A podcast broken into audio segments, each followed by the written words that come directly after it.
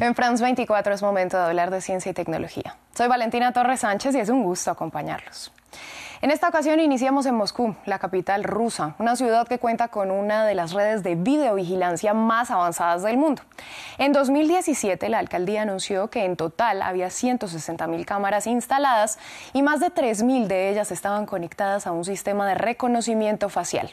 Durante la pandemia fueron claves para imponer multas, pero también desde 2021, según una investigación de la agencia Reuters, jugaron un papel clave para identificar y posteriormente arrestar a manifestantes. Después de que Rusia invadió Ucrania en 2022, incluso se usó esta red para evitar que la gente protestara. Facial recognition is a software that analyzes an image of a face. El reconocimiento facial es un software que analiza la imagen de una cara y crea una red de coordenadas que mapean los detalles faciales como la distancia entre los ojos y esas cosas. Esas coordenadas son únicas en las personas. Es tu mapa facial y está clasificado como información biométrica única, que podría ser emparejada con otros datos que den más información.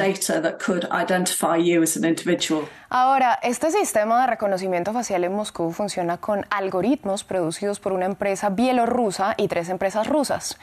Pero haciendo caso al famoso dicho, nadie sabe para quién trabaja, según la investigación de Reuters, al menos tres de esas compañías han usado chips de las firmas estadounidenses Nvidia Corp e Intel Corp junto con sus algoritmos. Y esto no significa ni que Nvidia ni que Intel hayan violado sanciones, pues dejaron de enviar sus productos a Rusia en marzo de 2022. Además, de acuerdo con Reuters, una de las empresas rusas y la bielorrusa participaron en un programa de prueba de reconocimiento facial desarrollado por Estados Unidos, destinado a evaluar tecnologías emergentes y dirigido por la rama del Departamento de Comercio. Una de las firmas recibió 40 mil dólares en premios en dinero otorgados por una rama de la inteligencia estadounidense. Son numerosas las personas que, tras protestar y ser identificadas por las autoridades rusas, han tenido que huir de su país.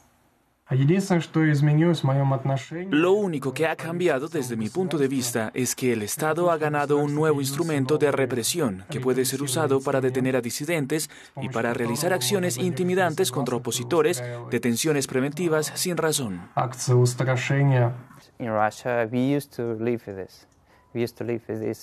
En Rusia estamos acostumbrados a vivir así como un gran hermano, es algo de la Unión Soviética y ahora en Rusia tenemos un gran hermano que te vigila todo el tiempo, entonces la gente no puede hablar sobre asuntos políticos o cosas así.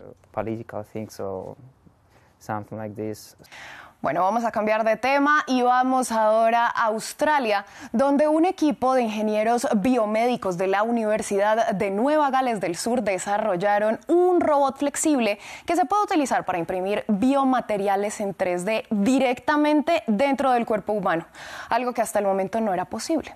Ha sido denominado F3DB y cuenta con un cabezal de impresión de tres ejes que puede doblarse y torcerse utilizando sistemas hidráulicos en la punta de un brazo robótico suave.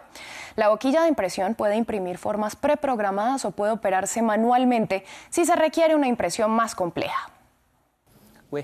Desarrollamos un nuevo tipo de impresora 3D flexible que puede realizar impresiones de múltiples capas de biomateriales dentro del cuerpo y esa tecnología también puede usarse como una especie de herramienta endoscópica que puede ayudar a remover tumores cancerosos dentro del cuerpo, por ejemplo, en el cáncer de colon o el cáncer gástrico.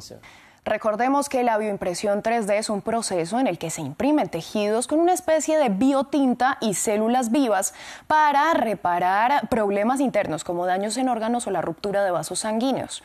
Son justamente esas células vivas las que permiten que las estructuras artificiales se fusionen naturalmente. Hasta ahora no se podía imprimir dentro del cuerpo. Las partes se creaban afuera y con una cirugía se insertaba dentro del cuerpo un procedimiento que para los responsables de este proyecto es altamente invasivo. Los robots suaves son buenos para trabajar con el cuerpo humano porque en su mayor parte son hechos con materiales como elastómeros de silicona y por ello pueden ofrecer interacciones seguras con el cuerpo. Lo segundo es que los robots suaves ofrecen alta flexibilidad y adaptabilidad, por lo que pueden caber en cualquier área del cuerpo humano. El prototipo más pequeño desarrollado hasta el momento tiene entre 11 y 13 milímetros, algo similar a un endoscopio comercial. No obstante, los responsables dicen que podría ser más pequeño en el futuro.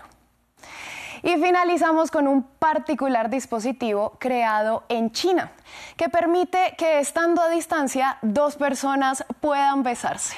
Sí, Así como suena, es un dispositivo llamado MUA que tiene que emparejarse con una aplicación móvil para funcionar. A simple vista son labios de silicona, pero que recubren numerosos sensores de presión y movimiento que recrean la sensación de besar.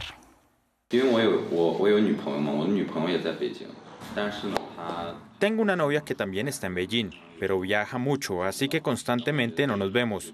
Creo que puede ser una herramienta emocionante para cuando no nos vemos. Por ejemplo, cuando las cosas no están bien entre nosotros, podemos usarlo como herramienta para mejorar nuestra relación.